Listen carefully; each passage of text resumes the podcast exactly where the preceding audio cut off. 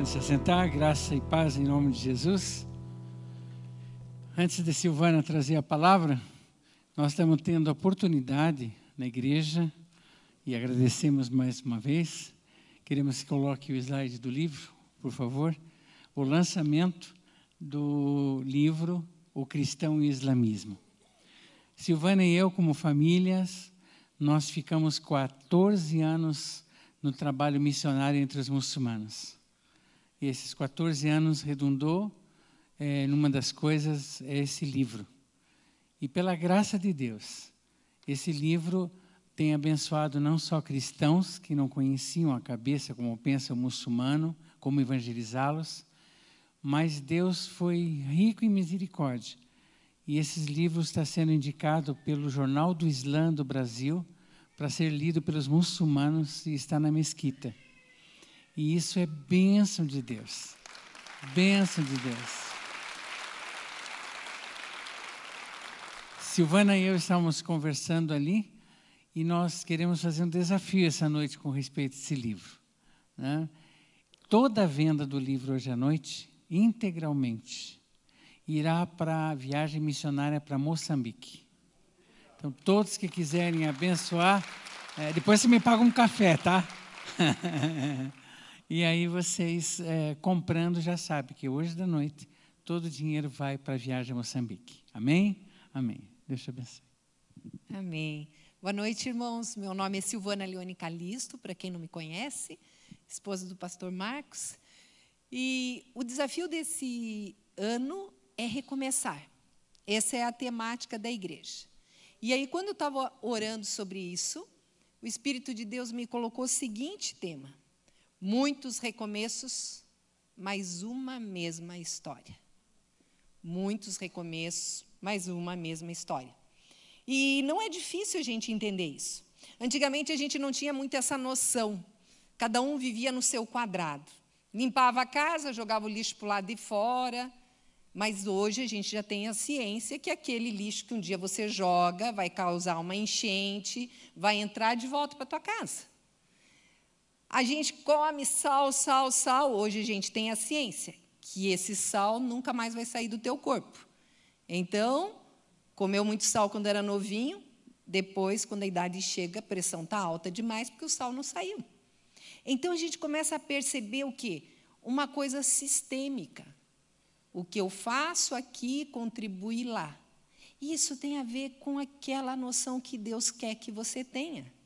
A tua vida espiritual vai interferir em várias pessoas eu ouvi a história de um plantador de girassol que ele conseguiu uma semente muito boa, muito boa, daquelas mega power. E aí ele pegou e saiu batendo na vizinhança e foi distribuir a semente. E aí um concorrente dele disse: Eu não estou entendendo. Você conseguiu uma boa semente e você vem compartilhar comigo, o teu concorrente? Ele disse: Eu sei que o vento e os pássaros vão trazer sementes de tudo que é lado. Então, se você tiver boa semente, vai acabar contribuindo na minha própria horta.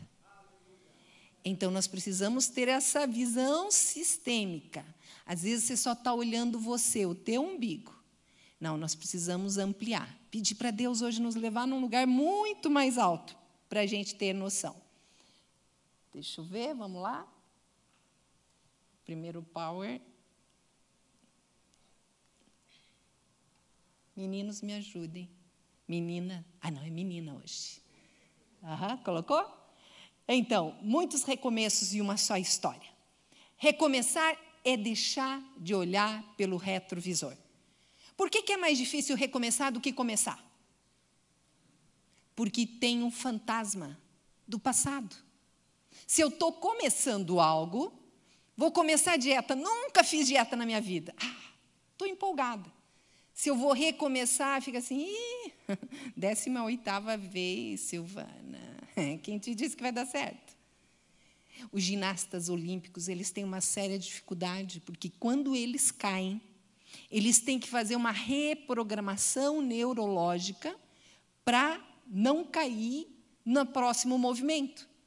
Porque na cabeça deles vem: você já fez esse movimento e caiu. Quem te garante que você não vai cair de volta? Então, eles têm que fazer uma reprogramação neurológica, neuropsicológica, para começar. Então, o recomeço é difícil porque ele tem essa carga, essa carga do passado, que alguma vez não deu certo. E às vezes inclui lutos. Tem pessoas que precisam recomeçar a vida depois de terem sido traídas, abandonadas num casamento. Ou, gente, como é difícil recomeçar a vida profissional. Você se dedicou, se dedicou naquele banco e deu a tua vida, começou desde os 16 anos, e quando você está numa determinada idade, teu salário está muito alto, eles vêm e simplesmente te convidam para ir embora. Como é difícil, sim, reinserir no mercado. A gente falava sobre identidade, às vezes a gente se confunde. Eu era o gerente e agora quem eu sou?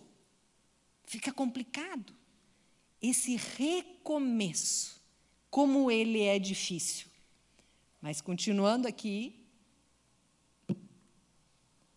eu gosto muito de um livro, Paredes do Meu Coração.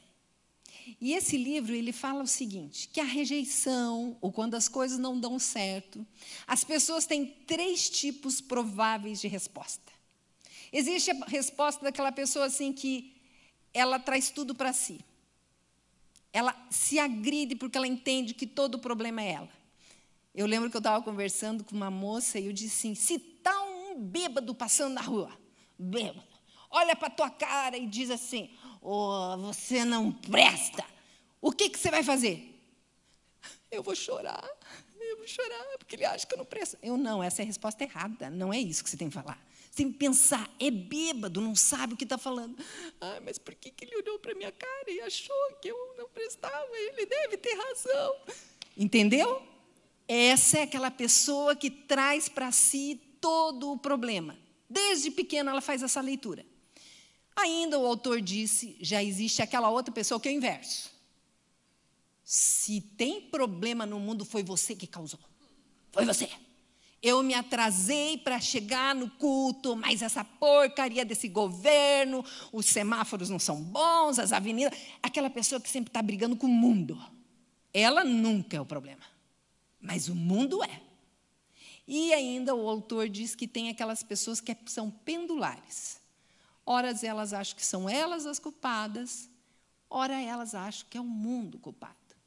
E você diz assim, mas o que, que isso tem a ver com recomeçar?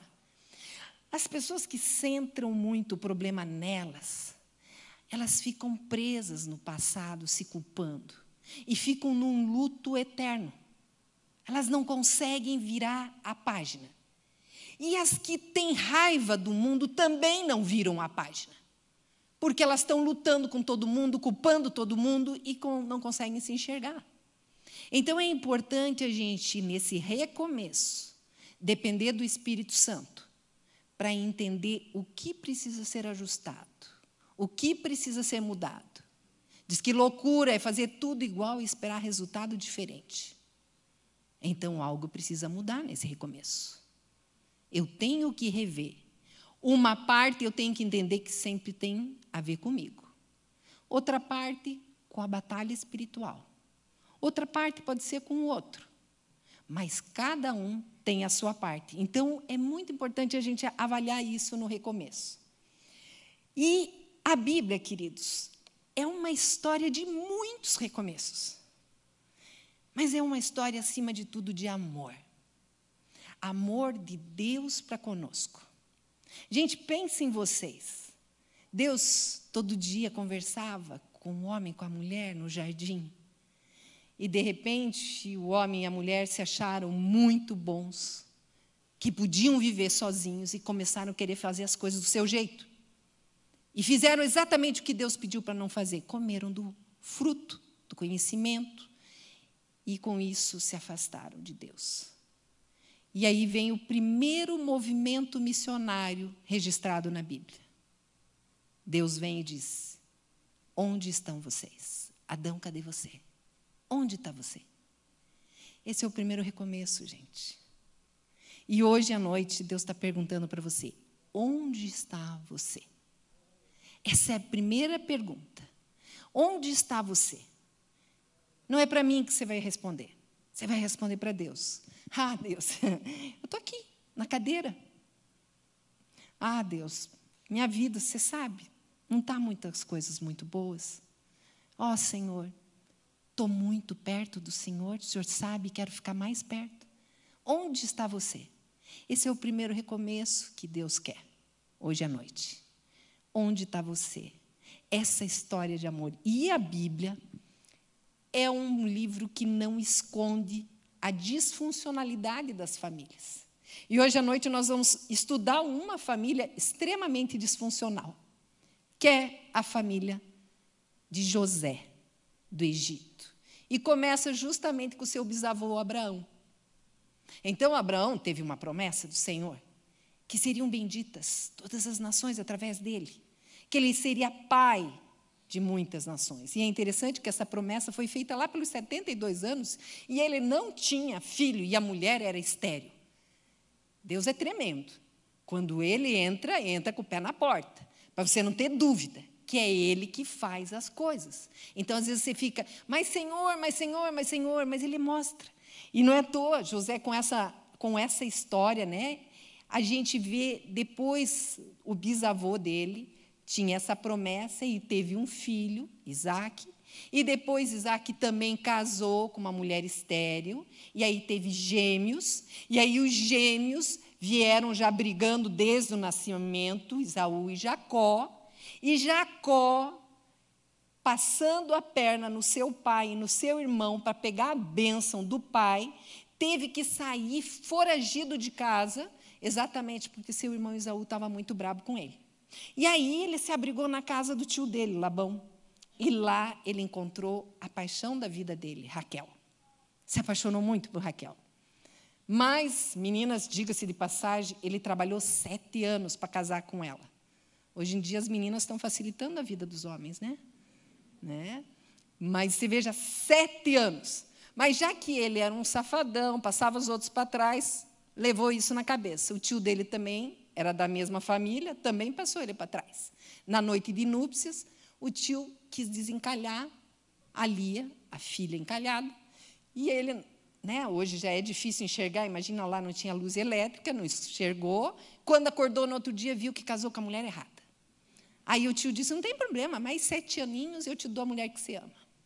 Resultado, ele teve com a Raquel José, esse filho amado.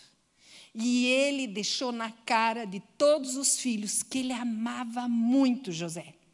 E isso vocês sabem, não é fácil ter um pai e uma mãe que gostam mais de um filho. Aqui, quem foi o filho preferido dos pais? Só para eu ter ideia. Quem foram os bajulados? Ah, né? Então são Josés perdidos por aqui. E quem aqui ficou com raiva porque tinha irmão preferido Ergamão? É, viu só? Então vocês vão entender a história. Porque não é fácil. Você imagina ver um pai bajulando um filho. E é exatamente isso que nós vemos lá em Gênesis. Gênesis fala exatamente é, sobre José, 37. Jacó habitou na terra de Canaã, onde seu pai tinha vivido como estrangeiro. Essa é a história da família de Jacó. Quando José tinha 17 anos, pastoreava os rebanhos com seus irmãos, ajudava os filhos de Bila e os filhos de Zilpa, mulheres de seu pai, e contava ao pai a má fama deles. Não bastasse o bichinho ser preferido do pai, era linguarudo. Pai, pai, você tem que ver o que, que o Rubem postou no Facebook dele. Pai, dá uma olhada no Instagram do fulano. E ele ficava fofoqueando. Então os caras já não gostavam dele. E ainda foi piorando a situação. Aqui é sobre a promessa, porque pela graça sois salvos mediante a fé, isso não vem de vós, é dom de Deus, não de obras, para que se ninguém se glorie. Aqui está falando sobre a fé que Abraão teve nas promessas de Deus e que é para a gente ter. Mas aí, continuando a história de José. Aí José continuava, continuava dedurando. E aí, o que, que acontece que nós podemos ver na, na vida dele? Os patriarcas, movidos de inveja, venderam José para o Egito, mas Deus era com ele e livrou de todas as suas tribulações. Então, queridos, a primeira coisa que a gente precisa entender: se você está passando por um deserto, entenda, existe propósito nesse deserto. Deus está te tratando, Ele está fazendo algo com você. Então o deserto vem, mas vai vir a bonança. Algo está sendo tratado contigo. Se vocês forem olhar nas histórias bíblicas, os grandes homens, quando são levados para desertos, é porque Deus está tratando algo com eles. Aí a gente continua. E os patriarcas, movidos de inveja, venderam José para o Egito, mas Deus era com ele e livrou de todas as suas tribulações e lhe deu graça e sabedoria ante Faraó, rei do Egito, que constituiu governador sobre Egito e toda a sua casa. Enquanto nós cantávamos esse cântico, Deus é bom, é importante, irmãos, a gente ter algumas verdades que elas não podem ser questionadas dentro da nossa fé. Todas as coisas contribuem para o bem daqueles que amam e temem ao Senhor. E Deus é bom. Então, não importa o deserto que você esteja passando, você não pode questionar isso. Se você questionar isso, a bondade do Senhor, se você questionar a justiça de Deus, a veracidade do nosso Deus, existe uma implosão na sua fé. E você começa a ser destruído naquilo que você crê. Então são verdades inquestionáveis, não importa o que eu passe. Como tem aquele cântico, né? As montanhas e vales, desertos e mares. Mas isso me aproxima mais perto de ti, me leva mais perto de ti. Então é isso, são verdades que você precisa falar quando você vem com a luta. José, para piorar a situação ainda, começou a ter sonhos. E aí resolveu contar para os irmãos o sonho dele. E aí ele disse assim: Ah, eu tinha um feixes que se inclinavam frente ao meu feixe. E os irmãos, ah, tá, você está sonhando que a gente vai se inclinar para você. Ah, e não bastasse, ele sonhou ainda que os planetas, as estrelas, o sol e a lua se curvavam diante dele. E ele contando isso, até o pai repreendeu. Escuta, você está dizendo agora que sou eu e a tua mãe vão se curvar frente a você? Isso tudo já era plano do Senhor para as nossas vidas e para a vida dele. A intimidade do Senhor é para os que têm, aos quais ele dará a conhecer a sua aliança. Entenda, queridos, existem coisas que Deus está falando porque ele tem intimidade com você. Então você precisa guardar no teu coração, porque Deus está pronto para fazer alguma coisa na tua vida. O que, que você já sonhou? Que sonho que Deus colocou no teu coração? Já existe isso? Você lembra quando você recebeu isso? Sempre sóbrios, sóbrios e vigilantes, o diabo, vosso adversário, anda ao derredor como um leão que ruge, procurando alguém para devorar. Ou seja, não importa o sonho que Deus colocou, o diabo está querendo retirar. E isso vai acontecer como na vida de José. Aqui as torres gêmeas, assim como na vida do José, ele teve que o tempo todo estar falando que Deus não saiu do controle. Nós também temos que falar isso. Eu lembro na época nos Estados Unidos, quando as Torres Gêmeas foram derrubadas, o capelão na época, pastor Billy Graham, disse assim: Deus continua no controle. Não importa o que está acontecendo, Ele continua no controle. Não sei o que está acontecendo na sua vida, Ele continua no controle. Vamos aprender com José, então?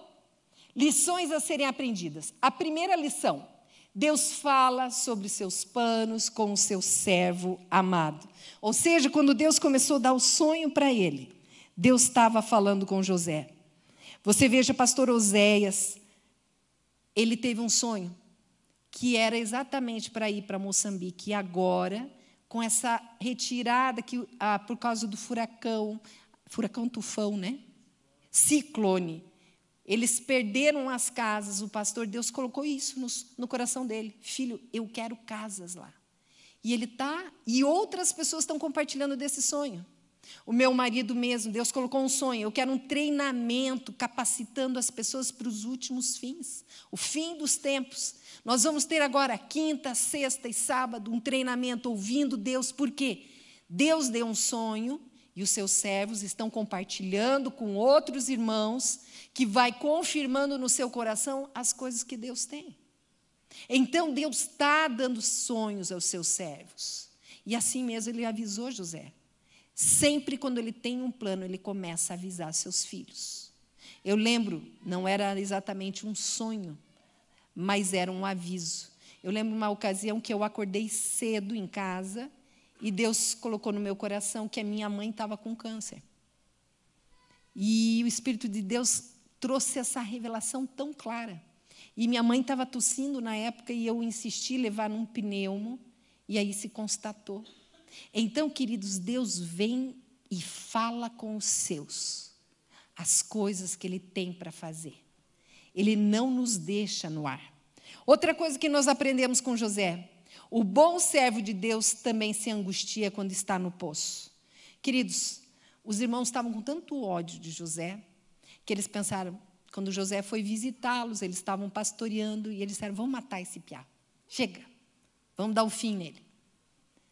Só que aí o irmão mais velho, não, não vamos fazer isso, não. E jogaram ele numa cisterna que estava vazia. E enquanto decidiam, eu acho que o mais salim do grupo, escuta, vamos ter lucrinha, vamos vender irmão. Né? Não vende mãe, mas vende irmão. Vamos vender irmão. E vender o irmão. Vender o irmão. Só que quando você pega o texto, é Gênesis 42, 21, lá na frente, eles ficam lembrando dessa época e eles falam bem assim. Então disseram uns aos outros: na verdade, somos culpados acerca do nosso irmão, porque vimos a angústia da sua alma quando nos rogava. Nós, porém, não ouvimos, por isso vem sobre nós essa angústia. Ou seja, ele estava no poço, ele gritava por favor, me tirem daqui. Eu acredito que José era meio desligadão, tinha uns 17 anos, ele não percebia que os irmãos tinham tanta raiva dele. E eu acho que quando eles jogaram ele lá, foi um susto tremendo. Gente, você às vezes não leva um susto, já não levou. Você foi traído por quem você não esperava ser traído? Não. E essa pessoa? Não. Você não sabe se o grito é mais de dor por estar no buraco ou por ter saído traído por aquela pessoa. E, e o servo de Deus grita de dor. E o bom é saber que o nosso Deus nos conforta.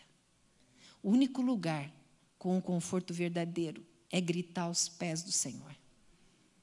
E é triste demais ser decepcionado por quem você ama. E aí fica difícil pensar em recomeço. Fica difícil. Mas não bastasse isso, José foi vendido. E foi. Só que a palavra de Deus diz que aonde José colocava a mão, ele era abençoado. E aí ele foi vendido para Potifar. Potifar percebeu, hum, deixa eu meter esse menino aqui para gerenciar tudo, porque tudo que esse menino faz é muito bom. E aí o que, que acontece? Terceira lição: Deus abençoou seu servo nos recomeços de sua vida. Ou seja, ele estava recomeçando, fazendo, e lá estava a bênção do Senhor sobre ele. Então, queridos, nós temos que levar em conta que clame ao Senhor e ele vai te ouvir. E você vai ter a bênção dele nos recomeços. José achou graça em seus olhos e servia-o, e ele pôs sobre a sua casa e entregou na sua mão tudo o que tinha. Mas estava bom demais, né? E aí a palavra de Deus diz que José era um gato, lindão. E aí a mulher do Potifar, José entra, José sai, José entra, José sai, ela diz, vou pegar esse garotão. E aí a palavra de Deus diz que e aconteceu depois dessas coisas que a mulher do seu senhor pôs os seus olhos em José e disse: Deita-te comigo.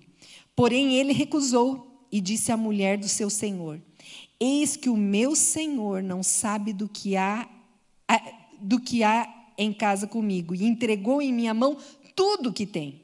Ninguém é maior do que eu nessa casa e nenhuma coisa me vedou, senão a ti, porquanto tu és sua mulher. Como, pois, faria eu tamanha maldade e pecaria contra Deus? Queridos, aqui é muito interessante ver isso. Eu vejo muitos relatos de pessoas. Ele me traiu, eu tenho o direito de fazer isso. Ela me traiu, eu tenho direito de fazer isso. Fui boa a vida inteira. Casei virgem, olha, para quê? Para quê? Para isso? Gente, como se Deus tivesse alguma obrigação comigo. Aqui nós vemos José entendendo bem. Eu pecar contra Deus, ai de mim. Queridos, não importa o que o mundo faça, Deus permanece fiel comigo. E a minha fidelidade é para Ele, não é para homem, não é para mulher. A minha fidelidade é para Deus. Ele não falha comigo. O homem pode, mas Deus não. Porque ele não pode negar sua própria natureza, que é a verdade. Então Deus é fiel. Então a minha fidelidade não é para que eu me dê bem, não. É porque eu amo o meu Deus. E eu faço tudo o que for necessário para honrá-lo diante dos outros homens. Então, minha fidelidade é para Ele. Minha fidelidade não é para homem, não é para mulher. Minha fidelidade é para Deus. Meu chefe, meu chefe não deu o aumento que eu merecia. Eu vou tirar o dinheirinho. Não, eu vou chegar atrasado, eu vou sair mais cedo. Teu compromisso não é com o seu chefe. Teu compromisso é com Deus. Por isso que nós nos tornamos um povo que mesmo no silêncio testemunhamos, porque as pessoas querem saber a quem nós somos fiéis. E elas se aproximam. E é aí que elas vão saber a quem nós somos fiéis. Nós, por isso que nós somos o povo que um governo mais ama. Porque é exatamente isso, porque é um povo leal ao governo, independente de quem é o governo. Porque é a Deus que nós amamos. É a Ele que nós devemos honra e glória. Então, o medo de ter que recomeçar não corrompe a fidelidade de um bom servo. 1 Pedro 5,8: Estejam alertas, o diabo está como um leão ao seu derredor. Ele está tentando te derrubar. E ele vai fazer isso, vai mandar uma mulher de Potifar dar uma voltinha e querer te pegar, e você tem que ficar mais esperto. Quinta lição: Deus não abandona seu servo fiel.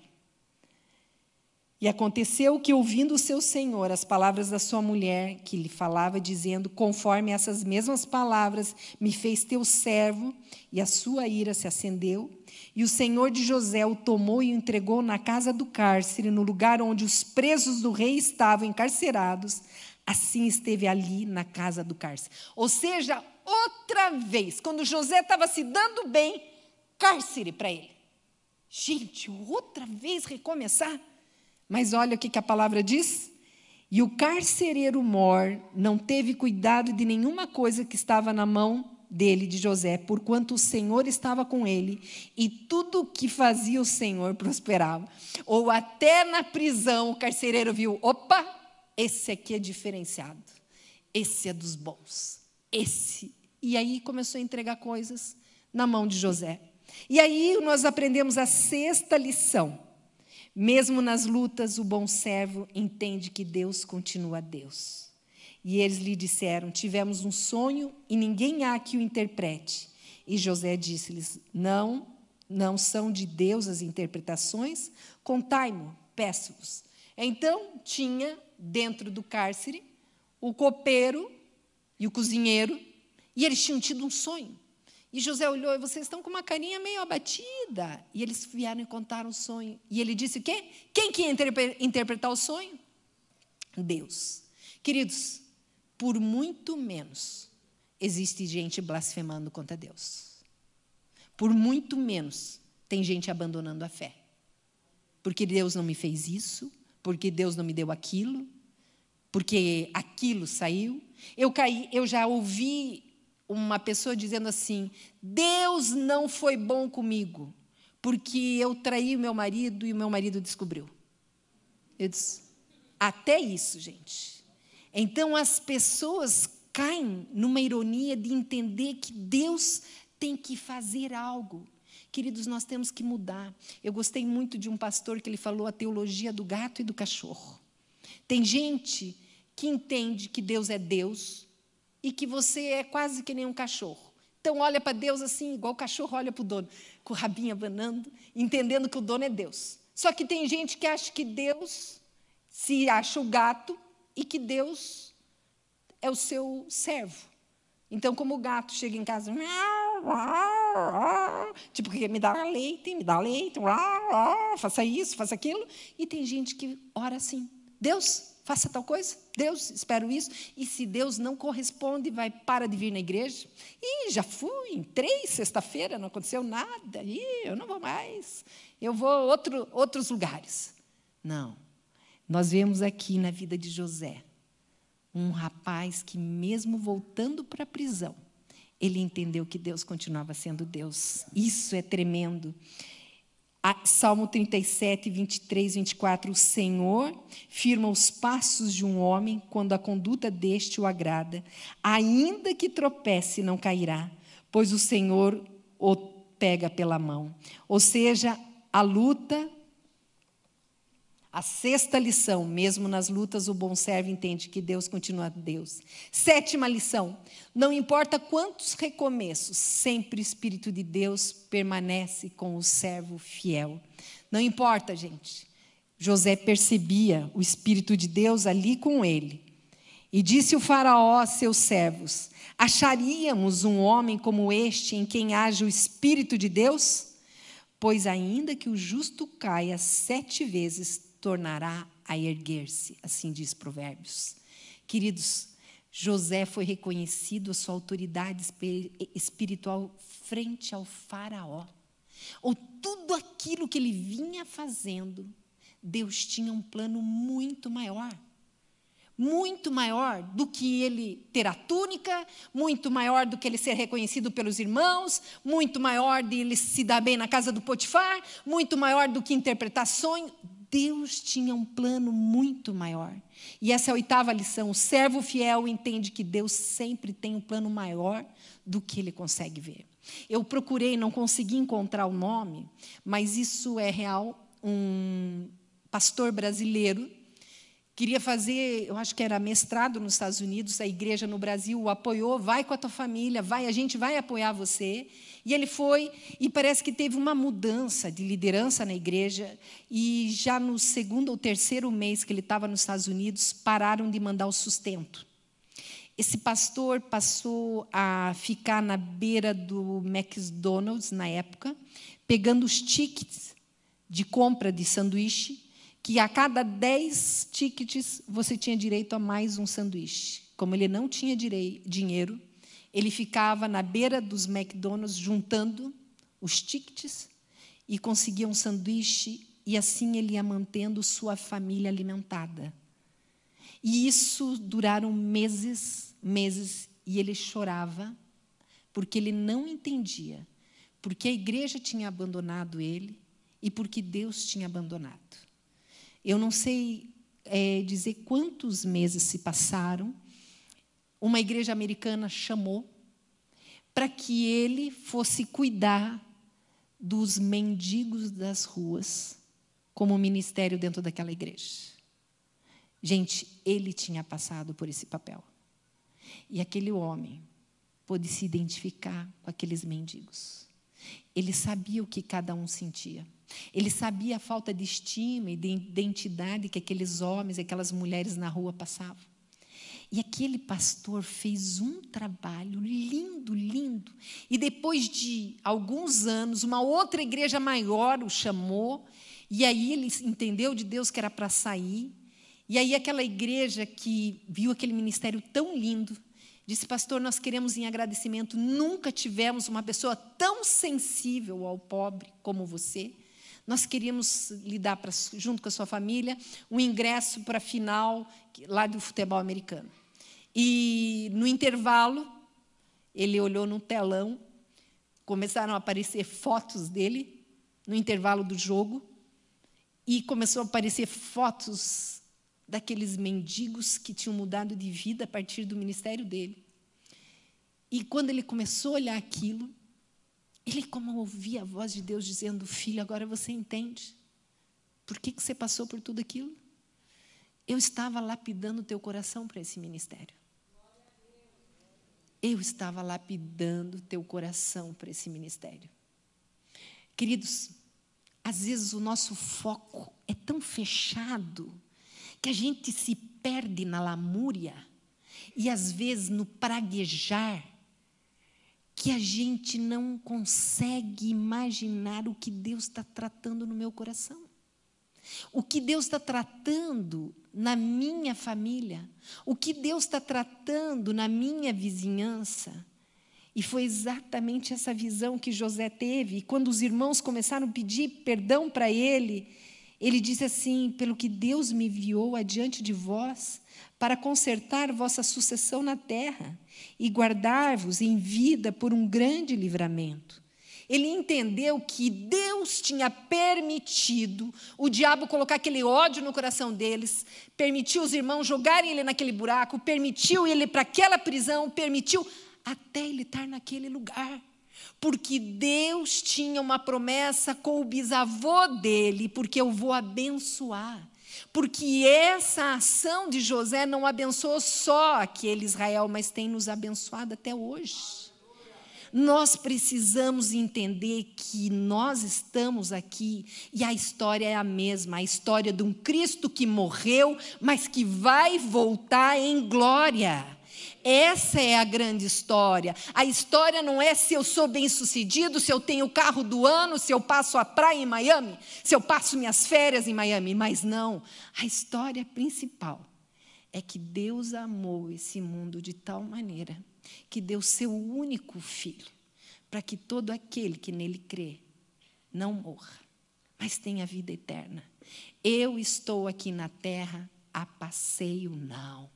Eu estou aqui na terra de passagem, mas a trabalho, entendendo do meu Pai que eu tenho uma missão de resgatar quanto mais pessoas eu puder resgatar, para que juntos a gente possa contemplar a glória do meu Pai. Queridos, nós somos o povo que conhece o fim da história.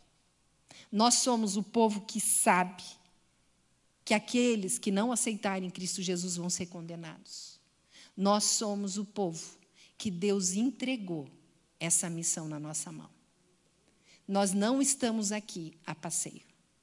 Nós estamos aqui numa missão. Pode tropeçar, pode cair, mas a missão continua. É como uma corrida de bastão, né?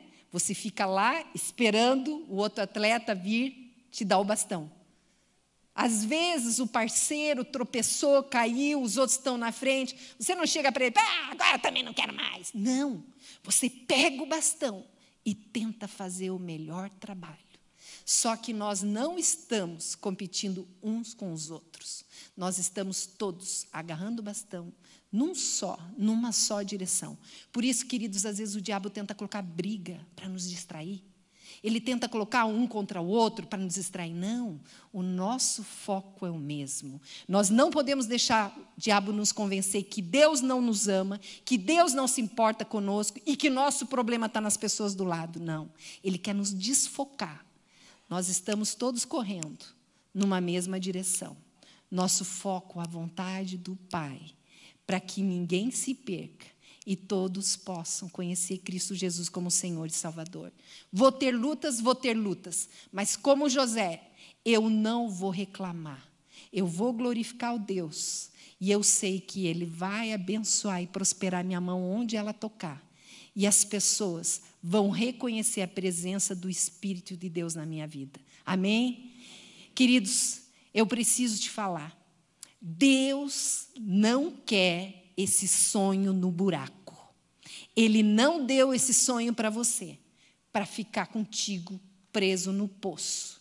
Se um dia alguém jogou você lá no poço, não era para você continuar lá. Deus quer criar o quê? Força. Deus às vezes permite as lutas para quê? Para transformar o nosso caráter espiritual, trazer uma musculatura espiritual, trazer uma persistência espiritual.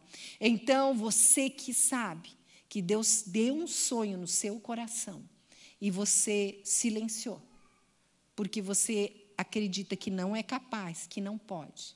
Eu venho hoje, em nome de, dizer, de Jesus, dizer: esse sonho é de Deus e é Ele que vai te capacitar em nome de Cristo Jesus. E você que ainda não teve a oportunidade de dizer: Senhor, eu te quero como meu Senhor na minha vida.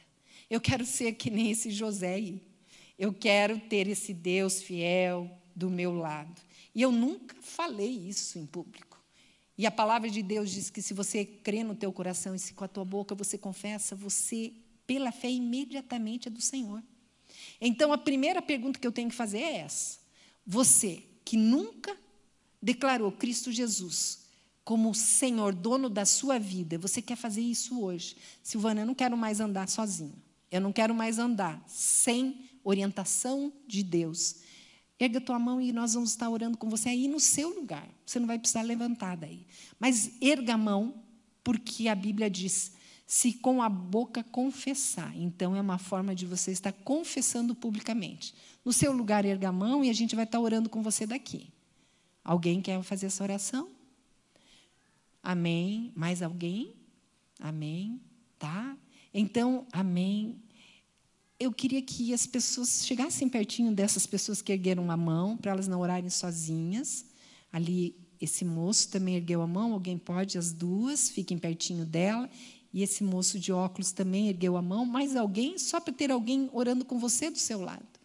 Então, eu convido a igreja toda para a gente orar junto com eles Embora a igreja já confessou Jesus Cristo, mas nós vamos estar orando junto com eles. Vocês repitam em voz alta essa oração que eu vou fazer, tá certo? Senhor Jesus, eu confesso que eu sou pecador e eu creio que Cristo Jesus morreu na cruz para me salvar. Senhor Jesus, vem agora ser o meu dono. Faz da minha vida tua habitação. Em nome de Cristo Jesus, que o meu nome seja escrito no livro da vida, para que eu viva eternamente com Deus. Pela fé, eu recebo o Espírito Santo de Deus para me orientar e para que eu seja uma bênção, assim como José. É no nome de Jesus é que eu faço essa oração. Amém. Agora, eu quero pedir que todos aqueles que um dia tiveram seus sonhos arremessados num buraco, saiam agora em nome de Jesus desse poço. Não vai mais ficar nesse poço. Não vai mais ficar com medo, gritando, achando que não tem vida para você. Em nome de Cristo Jesus, você que reconhece que tem um sonho que Deus colocou no seu coração, levante e saia do buraco e vem aqui que nós vamos orar. Pedir que o Espírito Santo de Deus traga reavivar desses sonhos. Eu quero recomeçar só que eu quero recomeçar debaixo da unção e da graça de Deus. Amém? Então levante e vem aqui à frente. Nesse levantar é saindo do buraco, saindo do poço que um dia alguém largou. Pode vir sem medo, pode vir para frente. Todos que entendem que um dia seus sonhos foram colocados no poço, que você foi lançado e você quer sair agora, em nome de Jesus. Só de caminhar aqui é uma atitude de fé. É isso mesmo, você está vindo. Senhor Deus, eu me recuso a continuar no poço. Senhor Deus, em nome de Cristo Jesus, em nome de Cristo Jesus, e você que não levantou, você que tem Cristo Jesus na tua vida, vê a bênção de Deus sobre a tua vida, levanta e vem abraçar esses que estão saindo do poço. Não vamos deixar esses irmãos sozinhos. Vem, abraça eles. É uma igreja que ministra amor um pelos outros. Não vamos deixar ninguém aqui. Isso, você vem abraçar, venha orar juntos. Venha orar junto com esses irmãos. Não deixe. Abraça não deixa ninguém, em nome de Cristo Jesus. Em nome de Cristo Jesus. Ninguém mais no poço, ninguém mais. Satanás, todos os teus planos de falência, todos os teus decretos estão falidos agora em nome de Jesus. Toda palavra de morte sobre essas vidas, toda palavra de falência sobre essas vidas, em nome de Cristo Jesus está decretado o fim dessas palavras. Em nome de Cristo Jesus. Senhor Deus, agora em nome de Jesus nós estamos orando. Em nome de Cristo Jesus. Pai Santo, nós estamos profetizando, Senhor Deus, que tudo aquilo que o Senhor um dia colocou nesses corações, agora, Senhor Deus, estão dando, Senhor Deus, as sementes estão crescendo. Ora na cheia, Espírito Santo de Deus, vai tirando as cadeias, Senhor Deus. Em nome de Cristo Jesus, Senhor Deus. Ainda alguns insistem em continuar no poço. Pai querido, em nome de Cristo Jesus, Espírito Santo, tira agora. Tira essas pessoas desse buraco. Tira essas pessoas dessa falência, Senhor Deus. Em nome de Cristo Jesus. Se foi teu pai, foi tua mãe que decretou essa falência na tua vida. Maior é teu Deus, maior é a palavra de Deus sobre você. Deus te ama e é Ele que declara que é em abundância que você vai caminhar. Pai querido, em nome de Cristo Jesus, Senhor Deus, vai trazendo a memória do teu povo, Senhor Deus, as tuas promessas, Senhor. Pai Santo, vai trazendo a memória do teu povo, Senhor Deus, aquele tempo que eles choravam na tua presença, aquele tempo que o Senhor falava tão claramente. Ó oh, Pai, desobstrui os ouvidos espirituais, Senhor. Senhor Deus, em nome de Cristo Jesus, Senhor que nada nos afasta do teu amor, nem a morte, Senhor Deus, pode nos afastar. Pai querido, agora nós te pedimos, Espírito Santo, abraça, Senhor Deus, traz um derramado amor de Cristo Jesus por essas vidas, Senhor Deus. E toda tristeza, todo espírito de falência, seja substituído pela tua glória, pelo teu amor, Senhor Deus. Pai querido, nós queremos abençoar, Senhor Deus, muita abundância, Senhor Deus, de vida. Vida no teu altar, Senhor. E assim como José foi conhecido, Senhor Deus, como aquele cujos galhos, Senhor Deus, abençoavam. Que essas vidas, Senhor Deus, abençoem muitas vidas a partir da tua presença neles.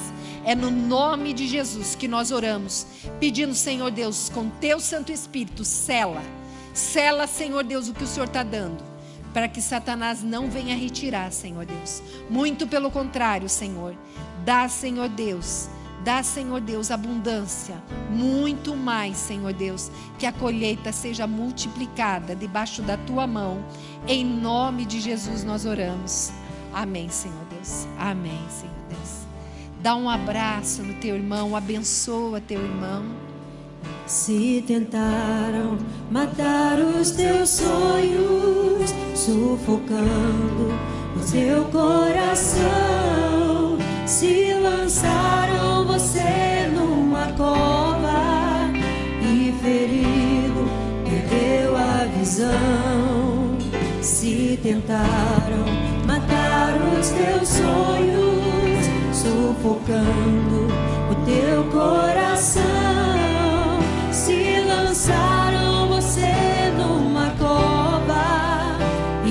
e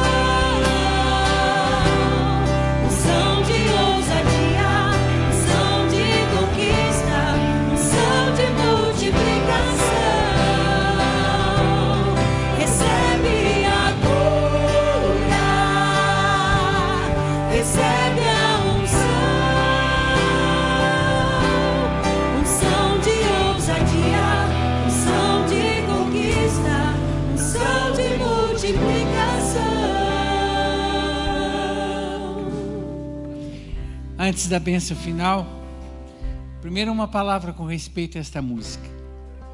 Vocês creem que foi Deus que inspirou a pastora Ludmila para compor essa música? Lógico. Lógico que nós cremos. Eu mesmo, no campo missionário, fui sustentado durante três meses cantando quase todos os dias essa música. Só que a pastora Ludmira está com câncer. Ela tem passado por uma luta muito grande. E ontem eu acompanhava um pouquinho a história dela. E eu pediria que vocês lembrassem essa noite e orassem pela pastora. Clamassem pela vida dela. Ela continua, mesmo com câncer, dando testemunho daquilo que Deus é na vida dela. Como a Silvana falou, os recomeços, recomeços, mesmo na luta. E eu gostaria dessa palavra de promessa de vocês. Vamos dar um amém se vocês vão fazer isso, amém? Eu gostaria também, eu disse no começo, algumas pessoas chegaram depois o livro hoje, que é o livro que nós estamos lançando sobre Islã. Toda a venda de hoje à noite será colocada para a viagem missionária para Moçambique. Passe na barraquinha do Salim, comprem que vocês vão estar abençoando a viagem. Amém? Que o amor de Deus, nosso Pai, a graça preciosa de Jesus, a comunhão plena do Santo Espírito de Deus repousem sobre todos que aqui estão e sobre aqueles que estão assistindo na internet, que eles também tenham a testificação da tua presença. Em nome de Jesus. Amém. Amém. Deus abençoe e vão em paz.